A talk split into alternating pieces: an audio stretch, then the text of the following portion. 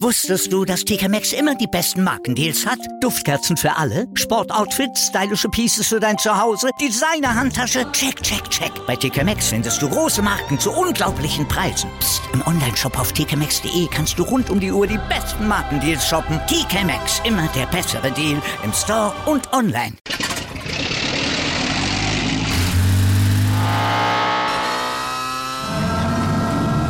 Von 0 auf 100. Aral feiert 100 Jahre mit über 100.000 Gewinnen. Zum Beispiel ein Jahr frei tanken. Jetzt ein Dankeschön, rubbellos zu jedem Einkauf. Alle Infos auf aral.de. Aral, alles super. Chip and Charge. Der Tennis-Podcast mit Andreas Thies und Philipp Joubert. Auf meinsportpodcast.de. Die ersten vier Halbfinalisten stehen fest. Viktoria Azarenka, Elena Rybakina, Karin Khatschanow und Stefanos Tsitsipas. Das sind die ersten vier Halbfinalisten. Herzlich willkommen zu einer neuen Ausgabe von Chip in Charge, dem Tennis-Podcast, den ihr überall hören könnt, wo es Podcasts gibt und natürlich bei meinsportpodcast.de und natürlich auch bei Spotify. Mein Name ist Andreas Thies, natürlich auch wieder mit dabei, Philipp Joubert. Hallo Philipp. Hallo Andreas. Keine Nachtwache mehr, jetzt wird hier alles abgefrühstückt. Ja, ich meine, findet ja, was haben wir jetzt hier, wo wir aufnehmen? 13.52 Uhr in Mitteleuropa. Von daher passt das ja auch gut darf, das passt wirklich sehr, sehr gut. Wir haben heute zwei Herren und zwei Frauenmatches erlebt, die alle vier nicht unbedingt äh, die Spannung hatten, aber wir hatten zwei, drei wirklich beeindruckende Leistungen. Und die beeindruckendste Leistung bei den Frauen, die hat heute wahrscheinlich Viktoria Azarenka gebracht. Die hat nämlich gegen Jessica Pegula gewonnen mit 6 zu 4 und 6 zu 1. Jessica Pegula hat hinterher in der Pressekonferenz gesagt, die Bälle tief halten, die Bälle früh nehmen, Druck machen auf beiden Seiten, schön verteilen.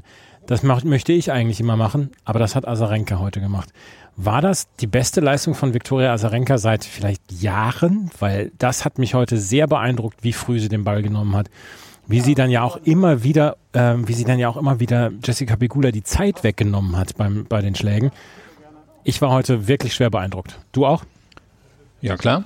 Ähm, wenn wir uns mal überlegen, sie stand natürlich im US Open Finale während der Pandemie damals, also 2020. Oh, das habe ich schon wieder das vergessen. War, ja, es war ja damals auch zwei, drei beeindruckende Wochen. Sie hatte ja davor dieses Turnier in, naja, Winston-Salem alias New York gewonnen. Das, das war schon beeindruckend und da hat sie auch richtig gute Leistung gebracht.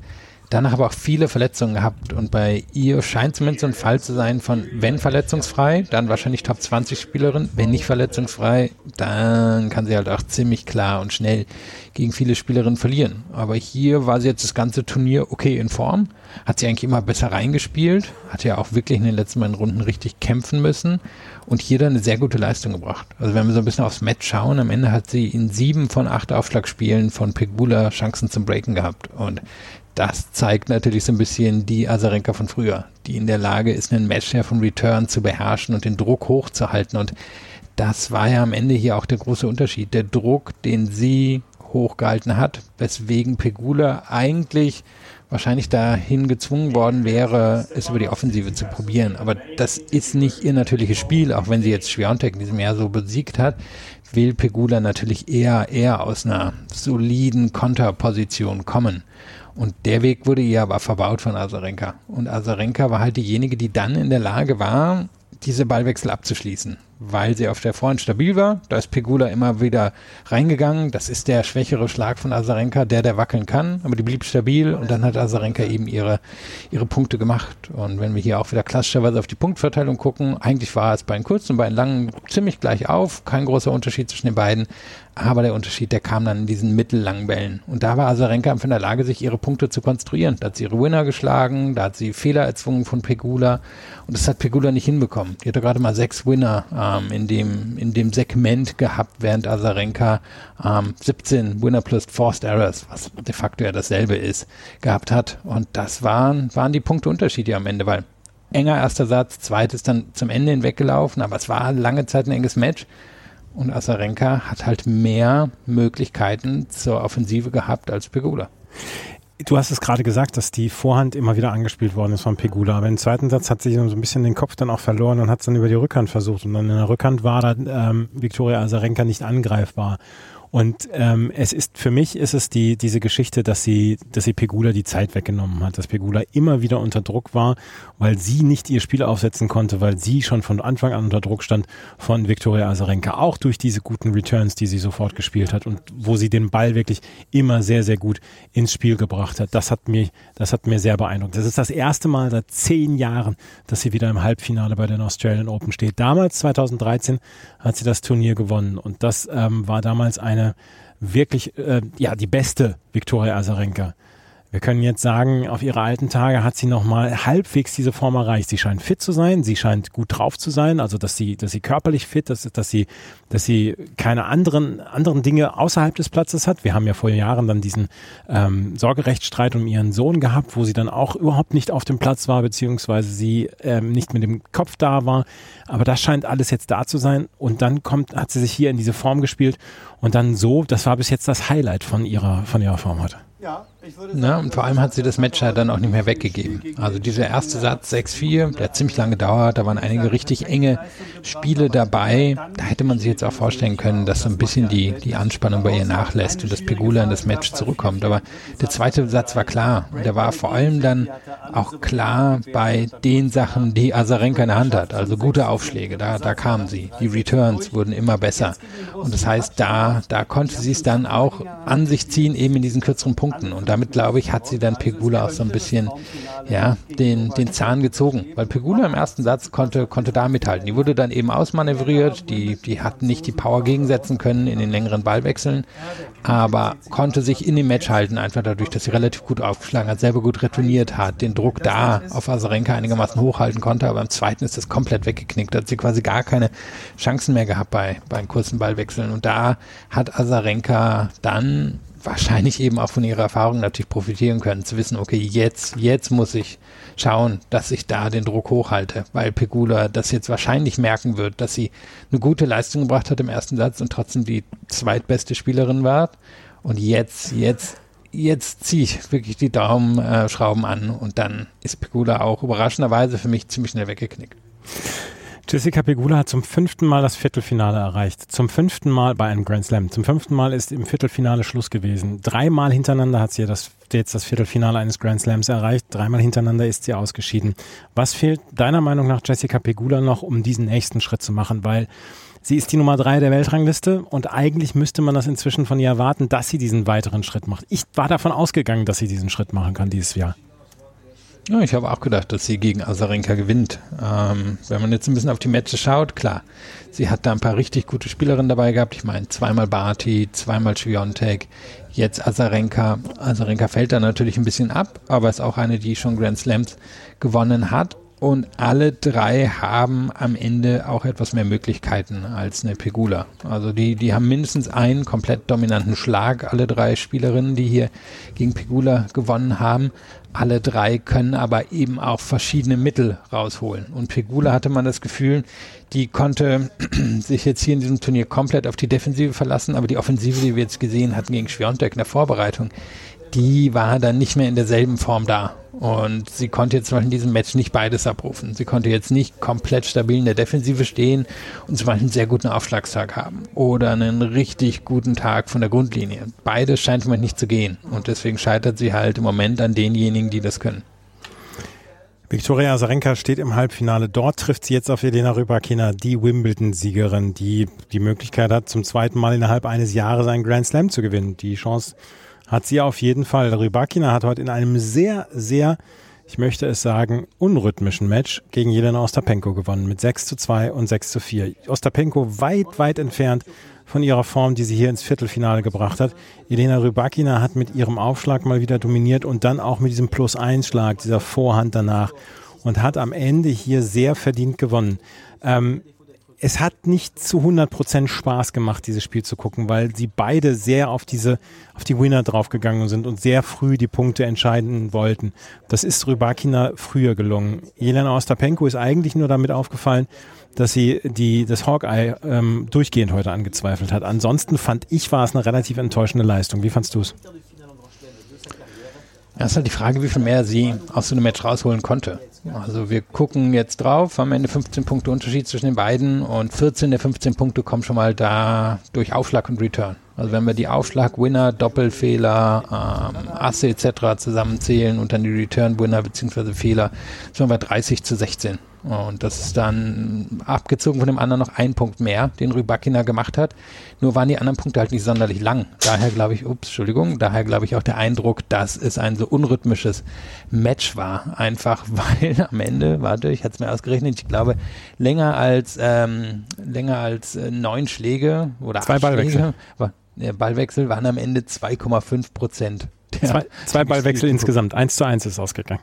Ah, okay, hier steht 2 zu 1 auf der Seite. Aber so. am Ende, dann sind es halt 2 Prozent. Und dann haben wir irgendwie, glaube ich, nochmal 20 Prozent bei den etwas, etwas längeren. Aber am Ende wurde eigentlich alles über die kurzen Punkte entschieden. Ja, und wer gewinnt die kurzen Punkte? Natürlich die bessere Aufschlägerin. Und das ist Rybakina mit ziemlichem Abstand. Das fehlte Ostapenko ja auch in den letzten Jahren. Sie hat zwar diese Power, aber sie hat sie nicht unbedingt beim Aufschlag. Und die großen Siege hat sie häufig geholt, indem sie dann in den mittellangen und in den langen Ballwechseln halt einfach mehr Power, mehr Zähigkeit, mehr Biss hatte. Und da hat sie heute gar nicht die Chance zu bekommen, weil Rybakina die Punkte halt unglaublich kurz halten konnte und Ostapenko sich aus diesem Würgegriff nicht befreien konnte. Und dann halt auch bei den wenigen Langen, die es gab, jetzt nicht so einen Vorsprung rausspielen konnte, dass sie das Match für sich entscheidet. Und so sind Ostapenko dann halt doch ihre Limitationen aufgezeigt worden und liegen ganz klar im Aufschlag. Und Rybakina, ja, die schlägt Moment wie die beste Spielerin der Welt auf. 95 von 119 Punkten waren nach vier, ähm, nach vier Ball Sp- Schlägen spätestens beendet. Das ist, ähm, ja, da weiß man, was man verpasst hat oder was man gesehen hat. Und das war wirklich sehr, sehr schnell alles auf den Punkt. Ostapenko ist ausgeschieden. Rybakina macht hier einen extrem starken Eindruck im Moment. Ähm, ganz heimlich still und leise. Sie ist nicht die, die Showspielerin. Sie ist nicht die, die hier für große Wellen sorgt. Und ähm, sie hat sich sehr leise jetzt ins Halbfinale gespielt. Und das nach der ersten Runde auf Court 13. Das muss man immer mal wieder dazu sagen. Ja, und ich meine, sie hat jetzt hier die Chance, wenn sie hier gewinnt, dann hat sie ähm, zwei Grand Slams, die sie im Moment aktiv hält, sagt man dann ja. Also wo sie die aktive Siegerin ist, dann würde sie sich das teilen immer mit Schwiontek. Und das wäre ja schon eine echt beeindruckende Sache. Und sie macht es halt anders als Schwiontek. Schwiontek ist halt diese Superathletin, die halt Gegnerinnen ausmanövriert und ähm, ja, die so viel Explosivität hat und Rybakina macht halt alles über, nicht alles, aber viel über diesen Aufschlag, zumindest in diesen zwei Wochen und kann ansonsten natürlich auch ein durchaus hohes Tempo gehen. Ist jetzt nicht die Superathletin wie Schwiontek, aber gut genug. Nur an den Aufschlag kommen halt im Moment nicht viele ran. Und ähm, darüber hinaus, ja, muss sie halt ja gar nicht so viel abrufen. Also wenn, wenn ich jetzt nochmal ganz kurz hier noch eine Zahl, die mir aufgefallen ist. Am Ende kriegt sie 78 Prozent der Returns rein und ähm, Ostapenko 54. Und beide gewinnen dann ungefähr, glaube ich, so die, die Hälfte der Punkte, die sie oder der Returns, die sie auch reinbekommen haben. Nur ist es halt schon mal ein massiver Unterschied, so viele Returns reinzubekommen, die die Gegnerin nicht reinbekommt. Und tja, da hat ähm, Rybakina im Moment einfach einen numerischen Vorteil, den sie für sich zu nutzen weiß. Kann mir vorstellen, dass es nicht so einfach werden wird wie gegen Azarenka. Auf der anderen Seite, wenn sie 80% erste Aufschläge reinbekommt, dann wird auch Azarenka einpacken können. Das Halbfinale bestreiten Viktoria Azarenka und Elena Rybakina. Das andere Halbfinale wird morgen ermittelt. Direkt um 1 Uhr deutscher Zeit. Erst Karolina Pliskova gegen Magda Linette und danach Arina Sabalenka gegen Donna Vekic. Die beiden ähm, Damen einzeln morgen sehr früh, weil sie dann gleich schon wieder am Donnerstagabend dran müssen. Das haben wir jetzt eigentlich immer so gehabt, dass die Frauenviertelfinals, die zweiten Frauenviertelfinals dann immer sehr früh stattfinden. Pliskova gegen Linette und Arina Sabalenka gegen Donna Vekic. Ich glaube, wir haben hier eine klare Favoritin in Arina Sabalenka, auch wenn Donna Vekic wirklich sehr, sehr gut gespielt hat in dieser, diesen letzten anderthalb Wochen. Bei Karolina Pliskova, da traue ich ihrer starken Leistung noch nicht so hundertprozentig über den Weg. Wie geht's dir da bei ihr?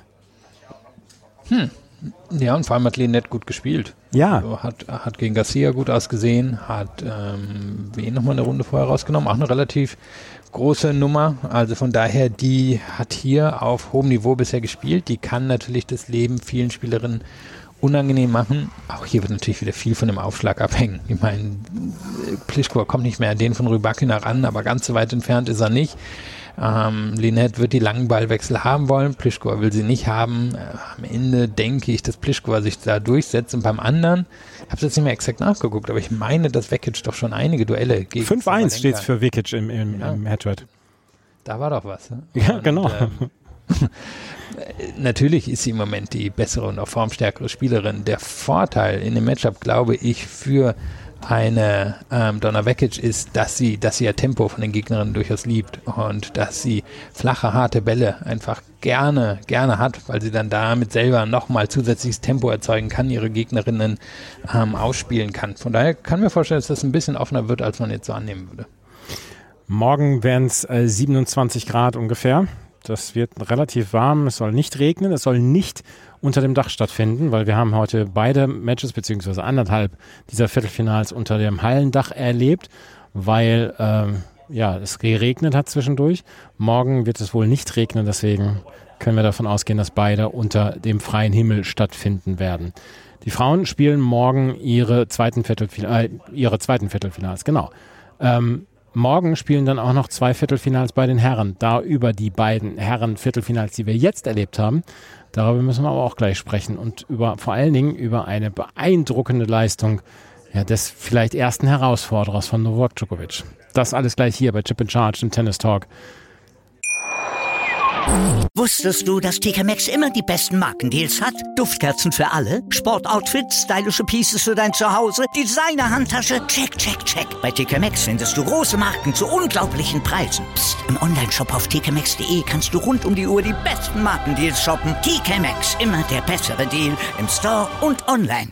Wieder live von ihrem Toyota-Partner mit diesem Leasing-Auftakt. Der neue Toyota Jahreshybrid. Ab 179 Euro im Monat. Ohne Anzahlung. Seine Sicherheitsassistenten laufen mit. Und ja, ab ins Netz mit voller Konnektivität. Auch am Start die Toyota Team Deutschland Sondermodelle. Ohne Anzahlung geht's in die nächste Runde. Jetzt los sprinten zu ihrem Toyota-Partner. Gestern hat Novak Djokovic ganz klar gesagt, Leute, bis hierher und nicht weiter. Ich fühle mich wohl wieder mit meinem Oberschenkel, ich kann wieder gut spielen und Alex de Menor nehme ich mir jetzt mal Maß und äh, werde ihn mal wieder nach Hause befördern. Er wurde hinterher von Jim Courier gefragt, ich frage dich nicht jetzt, wie du ihn so besiegt hast, sondern warum du ihn so besiegt hast. Und dann hat er gesagt, ich glaube, weil es mir Spaß machte, weil es sein musste. Das war gestern eine Ansage von Novak Djokovic. Eine ähnliche Ansage hat heute Stefanos Tsitsipas gebracht gegen Jerzy Helecka, der ihm alles entgegengeworfen hat, was er hatte, was er konnte. Und das war eine ganze Menge. Aber Stefanos Tsitsipas war ähnlich souverän und ähnlich beeindruckend wie gestern Novak Djokovic. 6 zu 3, 7 zu 6, 6 zu 4. Stefanos Tsitsipas ist in glänzender Form, Philipp. Ja, auf jeden Fall. Und eben ja vor dem Turnier schon gut gespielt. Co-Favorit wahrscheinlich in der oberen Hälfte gewesen oder einer von zwei, drei Favoriten. Hat es bisher bestätigt, im Gegensatz zu Nadal und Medvedev. Und war, ja, heute wieder richtig gut drauf. Also am Ende ist es ein durchaus enges Match. Wenn man auch so ein bisschen auf Statistiken schaut, fast so Zwillingsstatistiken, ganz viel ist sich ganz ähnlich. Ähnliche Aufschlagsquote, ähnlich viele hinter dem ersten gewonnen. Aber es gibt halt ein paar Unterschiede. Und ein großer Unterschied ist erstaunlicherweise, wie viel mehr Punkte Tsitsipas hinterm zweiten Aufschlag gewonnen hat, im Gegensatz zu Lehetschka. Mhm. Und das haben wir dann ja auch im dritten Satz mal in den entscheidenden Momenten gesehen. Mhm. Da hat Lehetschka nochmal einen 0,40 gehabt. Das müsste bei 3,3, glaube ich, gewesen mhm. sein. Genau. Und Tsitsipas muss zweimal beim zweiten Aufschlag. Letzka einen setzt er, meine ich, ins Aus, einen setzt da ähm, Tsitsipas perfekt vor die Füße. Den braucht er nur noch verwandeln und dann kommt ein Ass hinterher. Und hinter jedem dieser Punkte hat dann Tsitsipas auch wirklich eine, eine Brüllshow da auf dem Court hingelegt. Und der hat natürlich auch schon gemerkt, das ist eng. Ähm, der Hetschka ist fast an ihn rangekommen, hat ihn von der Grundlinie durchaus beschäftigt, hat richtig gut eben mit dem ersten gearbeitet. Aber am Ende konnte man sich eigentlich immer sicher sein, dass Tsitsipas die entscheidenden Punkte gewinnen würde. Entweder unter ein bisschen Mithilfe von Letschka oder aber weil er dann dieses explosive Tennis zeigen konnte, was wir jetzt von ihm in den letzten Wochen gesehen haben. Dieser zweite Aufschlag, den möchte ich dann nochmal gerade ähm, einmal besprechen, weil wir haben über das Match gegen Yannick Sinner gesprochen, über vier von 26 Breakbällen, die Yannick Sinner verwandeln konnte. Und da hat Stefanos Tsitsipas mit dem zweiten Aufschlag immer entweder mit Slice oder mit Kick nach außen serviert. Und sowohl Yannick Sinner als auch Jerzy Lehetzke heute, die wurden damit vor große, große Probleme gestellt. Und das war einer der Faktoren meiner Meinung nach, warum Stefanos Tsitsipas dabei 0,40 das dann noch abwehren konnte. Dazu kommt eine Statistik, die ich gesehen habe jetzt während dieser Australian Open, wurde auch eingeblendet während des Matches. Der erste Schlag nach dem Aufschlag ist bei Stefanos Tsitsipas zu 88 Prozent die Vorhand. Damit kann er sofort Druck ausüben. Er hat ja schon einen sehr guten Aufschlag, aber er kann sich dann so stellen, dass er sofort die Vorhand nimmt und sofort in die Offensive kommt. Der Durchschnitt war irgendwas bei 66 oder 67 Prozent von allen Spielern, die die Vorhand dann als erstes nehmen. 88 Prozent. Stefanos Tsitsipas steht fast immer richtig, wenn er ähm, in seinem Aufschlagspiel ist und wenn er den Aufschlag äh, bringen kann. Und ähm, diese Waffe ist einfach da im Moment bei Tsitsipas und die ist sehr schwer zu überwinden. Ja, man muss jetzt mal kontrastieren mit dem, wie es für Lehečka gelaufen ist. Viele der zweiten Aufschläge waren jetzt nicht reingeworfen, aber wirklich mhm. nicht viel Tempo. Tsitsipas konnte die Rückhand umlaufen, hat direkt mit der Vorhand Druck gemacht. Und er will natürlich einfach ja, wenn er, wenn er könnte, würde er wahrscheinlich ganze Matches zu 95 Prozent oder so über die mhm. Vorhand bestreiten, weil die einfach viel besser ist, weil die explosiver ist, weil die tiefer geht, ähm, weil er da jetzt ähm, eben keine, das Problem ja, wir hatten das glaube ich schon mal in einer der vorigen Folgen angesprochen mit Tsitsipas, Slice ist nicht gut genug, aber mhm. so richtig auf den Topspin verlassen kann er sich auch nicht, die Linie lang ist er jetzt auch nicht so gut wie, weiß ich, Wawrinka oder auch Federer, von daher, da ist kein, kein Teil seiner Rückhand ist eigentlich überragend. Und auf der Vorhand ist eigentlich alles überragend. Aber sie sieht fabelhaft aus. ja. Und er, er kann damit ja wirklich auch jeden, jeden Teil des Chords treffen. Und ja. äh, man kann Topspin gehen, er kann flach machen, kann die Linie entlang gehen, kann Cross gehen. Also da, da wollen ihn die Gegner raushaben aus, aus dieser Kombination. Nun muss man das halt erstmal hinbekommen. Ja. Und so, so gut sind die Jungen, auf die er jetzt hier getroffen sind, auch noch nicht, dass ihnen das dauerhaft gelingt, wie es zum Beispiel dem Djokovic gelingt. Ja, ich wollte gerade sagen, mir fällt einer ein, dem das, glaube ich, gelingen könnte, sollte es zu diesem Match kommen. Ja, es sieht, sieht ja ein bisschen danach aus, als wenn wir das Match zu sehen bekommen könnten. Ja, wobei wir allerdings jetzt auch mal eine Lanze brechen müssen für Karen Hatschanow. Karen Hatschanow hat heute gegen Sebastian Korda gespielt. 7-6-6-3, 3-0. Hat es am Ende geheißen, ähm, Sebastian Korda musste wegen einer Handgelenksverletzung aufgeben, die er sich ungefähr Mitte des zweiten Satzes zugezogen hat. Er hat hinterher gesagt, ja, ich habe es in Adelaide so ein ganz kleines bisschen gespürt, aber da war es noch nicht so schlimm und hier jetzt bei einem Return ist es richtig reingezogen und dann wurde er nochmal getaped, hat ein Medical Timeout und dann musste er aufgeben. Aber Karen Ratschanow erreicht jetzt zum zweiten Mal hintereinander das Halbfinale eines Grand Slams.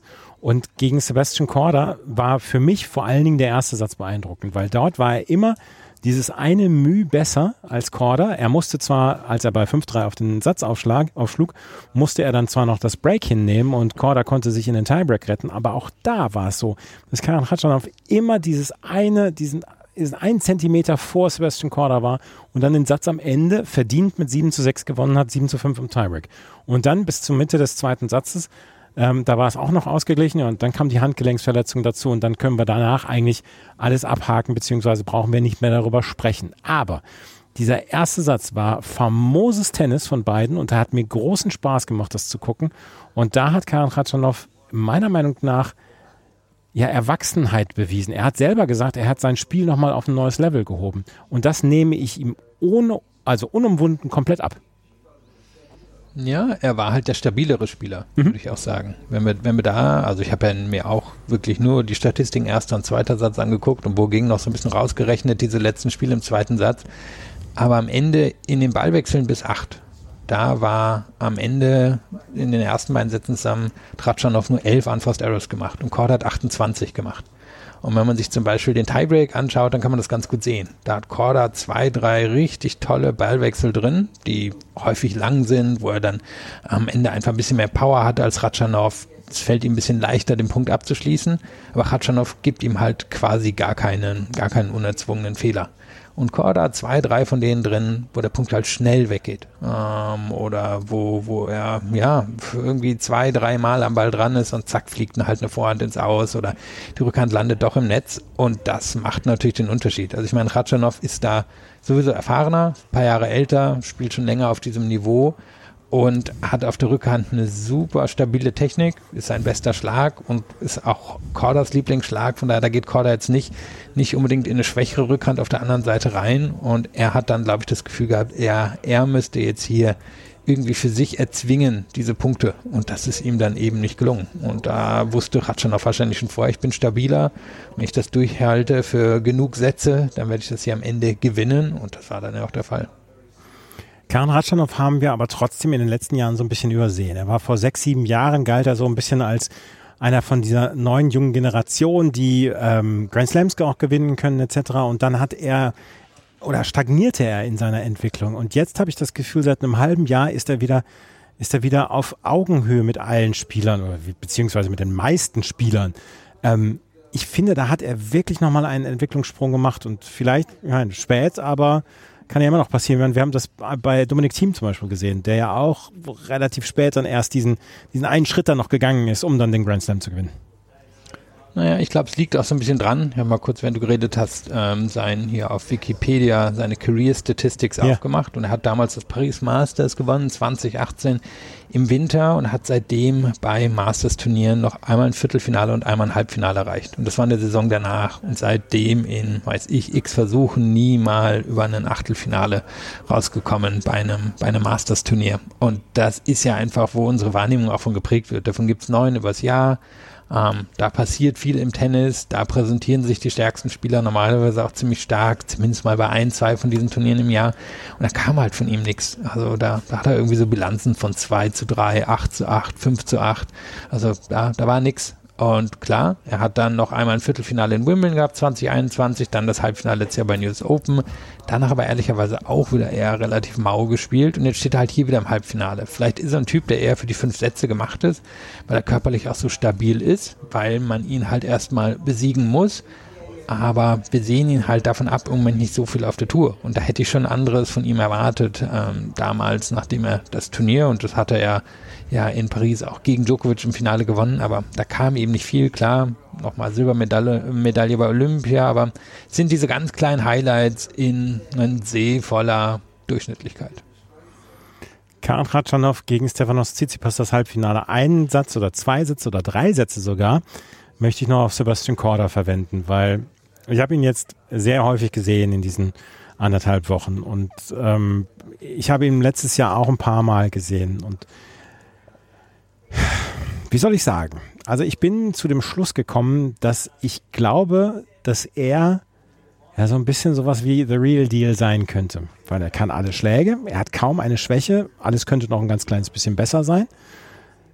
Aber Sebastian Korda hat ein unglaublich flexibles Spiel er kann ans Netz gehen, er kann von der, von der Grundlinie aus das alles machen, er hat einen guten Aufschlag.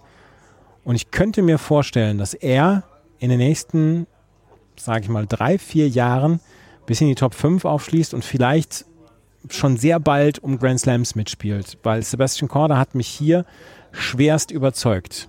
Wie siehst du das? Ich, das einzige, der einzige, was mir Kopfzerbrechen bereitet, ist Radek Stepanek als Trainer um die ganzen Verletzungen. Also ja. muss man immer sagen, er wäre wahrscheinlich schon weiter, wenn er nicht immer wieder verletzt wäre. Kann sein, dass am Ende so ein entscheidender Faktor ist, dass er gar nicht irgendwie jemals konstant wird spielen können wenn alles für ihn ideal läuft, dann ist er ja eigentlich die, naja, die Variante von Zverev, die alle wollen, dass Zverev ist. Ein offensiver Spieler, der nah an der Grundlinie steht, der Druck macht. Ähm, klar, sein Aufschlag ist nicht so gut wie der von Zverev, aber ansonsten ist das von der Einstellung, von der Mentalität her, das, was viele von großgewachsenen Spielern wollen. Es ist halt die Frage, macht der Körper das mit? Wenn er das mitmacht, ja, dann geht er wahrscheinlich relativ locker in die Top 5 in den nächsten 12 bis 18 Monaten. Wenn er nicht mitmacht, dann kann es halt sein, dass er immer ein Saisonarbeiter bleibt. Können wir gerade noch einmal ein Wort darüber verlieren, wie Novak Djokovic gestern Alex de Minaur hergespielt hat?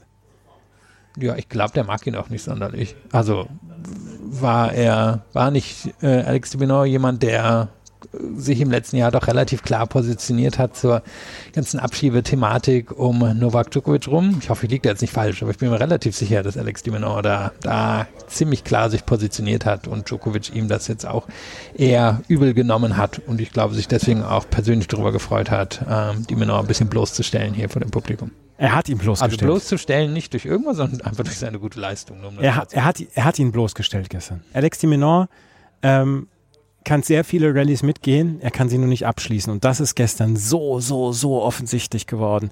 Und Novak Djokovic hat ihm so dermaßen die Ohren lang gezogen, dass ich hier nach Hause gegangen bin gestern ins Airbnb und gedacht, boah, wer soll ihn denn so schlagen? Eben, wir wissen natürlich jetzt nicht, was macht der Oberschenkel? Ja. Macht er im nächsten Match wieder auf? Ist das ein Faktor? Ähm, Aber er ist natürlich hier der klare Favorit. Tsitsipas hat die Anlagen, hat die Möglichkeiten, um ihn zu schlagen. Wer sonst? Vielleicht Ben Shelton in absoluter Höchstform. Aber gut, der muss, der muss erstmal hinkommen. Ja. Ich glaube nicht, dass er schon mal gegen Djokovic gespielt hat. Schwer zu sehen, wer ihn jetzt hier wirklich schlagen soll. Andrei Rublev versucht es morgen gegen Novak Djokovic zu gewinnen. Ben Shelton gegen Tommy Paul haben wir morgen Nachmittag dann auch noch. Äh, ben Shelton auf, gegen Tommy Paul, darauf freue ich mich. Ich bin sehr gespannt, wie beide mit dem Druck dann auch umgehen, weil für beide geht es hier um eine ganze Menge. Ben Shelton spielt sein erstes Turnier außerhalb amerikanischem Boden, spielt sein erstes Grand Slam gleich im Viertelfinale. Tommy Paul hat hier die große Chance, ins Halbfinale einzuziehen, so ein bisschen die Yon Chung und Luca Pui Geschichte zu schreiben, die wir ja auch in den letzten Jahren immer gesehen haben. Oh, da bin ich sehr gespannt, ob wie da die Nerven morgen äh, blank liegen oder ob sie von einem oder ob sie einer gar nicht zeigt. Ja, und da wird es am Ende ja wahrscheinlich von abhängen. Also Shelton in ein, zwei Jahren wäre wahrscheinlich der klare Favorit gegen Tommy Paul. Hier wird die Erfahrung schon einen Faktor spielen. Und jetzt halt die Frage, kann Paul diese Erfahrung für sich nutzen oder fällt es ihm halt vor die Füße? Beide noch nie ein Halbfinale erreicht bei einem Grand Slam. Beide werden wahrscheinlich heute Nacht auch gar nicht so gut schlafen. Ob dieser Chance, die sie beide morgen haben. Morgen Abend, wie gesagt, Andrei Rublev gegen Novak Djokovic. Gucken wir auf den Tag morgen. Da können wir nämlich gerade mal drauf schauen. Ähm, wir haben morgen als erstes Karolina Pliskova gegen Magdalena Linet. Danach Arina Sabalenka gegen Donna Vekic. Nicht vor 4.30 Uhr morgen früh. Ben Shelton gegen Tommy Paul, also deutscher Zeit 4.30 Uhr. Und dann Andrei Rublev gegen Novak Djokovic um 19.30 Uhr deutscher Zeit. Also nicht um 9 Uhr, sondern 9.30 Uhr. Und dann können wir noch mal gucken auf die Kia Arena. Da spielt nämlich morgen ab 3 Uhr deutscher Zeit Andreas Mies zusammen mit John Pierce gegen Marcel Granollers und Horacio Sobachos. Und äh, ich habe schon angekündigt, wenn sie das Halbfinale erreichen, dann werde ich ihn wieder um ein Interview bitten, weil dann behaupte ich einfach, dass ich Glück bringe. Ja, ist im Bereich des Möglichen. Ne? Also noch nicht das Gegenteil bewiesen worden. So sieht es nämlich aus. In diesem Herren-Doppelwettbewerb, wo äh, überall mit eisernem Besen durchgefegt worden ist, nur oben. Da, wo Andreas Mies und John Pierce äh, rumhängen, da ist noch fast alles in Ordnung, weil dort spielen nämlich auch noch Wesley Kohlhoff und Nils Kapski auch morgen das Viertelfinale in der Kia Arena. Da werden wir natürlich, oder da werde ich natürlich auch einen Blick drauf werfen morgen und werde euch wieder auf Twitter und auf Instagram darüber informieren, denn das sind unsere Kanäle, mit denen wir dann nach außen gehen. Das ist heute ein etwas kürzerer Podcast gewesen. Haben ja auch nicht mehr so richtig viele Spiele gehabt. Vor allen Dingen haben wir keine Doppel gehabt oder äh, Matches, die zu Ende gegangen sind. Die beiden deutschen Nachwuchskräfte, Sonja Siembreyewa und Edda Seidel, haben heute das Achtelfinale erreicht. Das können wir gerade noch vermelden. Und äh, morgen werden wir dann über die vier Matches sprechen, die vier Viertelfinals. Und dann können wir auch mal einen Blick auf die Doppel werfen und auf die Mixed-Konkurrenz. Weil dort gibt es morgen nämlich unter anderem ein Halbfinale mit Sania Mirza und Rohan Bopana. Sania Mirza äh, hat ihr Abschiedsturnier hier und sie wollte nochmal in Mixed antreten. Sie tritt morgen äh, im Halbfinale an. Auch eine schöne Geschichte. Ja, und ja, schon ewig mit Juan Bopanja gespielt, der irgendwann mal der ganz Junge von den Indern war, jetzt wahrscheinlich ungefähr so alt ist wie ich. Gucken wir uns das mal kurz an. Über 40 ist auf jeden Fall schon. Ja, also mein Alter. Und ähm, war aber mal der Jungspund unter den Indern. Ja. Und das werden wir dann morgen dann auch hier besprechen. Wenn euch das gefällt, was wir machen, freuen wir uns über Bewertungen, Rezensionen auf iTunes und auf Spotify. Folgt uns auf Twitter und Instagram. Und ansonsten können wir nur sagen, vielen Dank fürs Zuhören. Bis zum nächsten Mal. Auf Wiederhören. Ganz Morgen.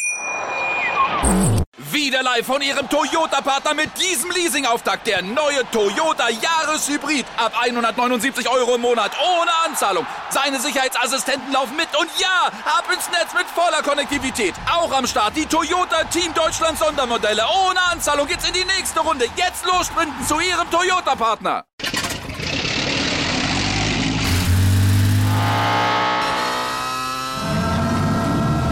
Von 0 auf 100. Aral feiert 100 Jahre mit über 100.000 Gewinnen. Zum Beispiel ein Jahr frei tanken. Jetzt ein Dankeschön, rubbellos zu jedem Einkauf. Alle Infos auf aral.de. Aral, alles super. Chip and Charge. Der Tennis-Podcast mit Andreas Thies und Philipp Joubert. Auf meinsportpodcast.de.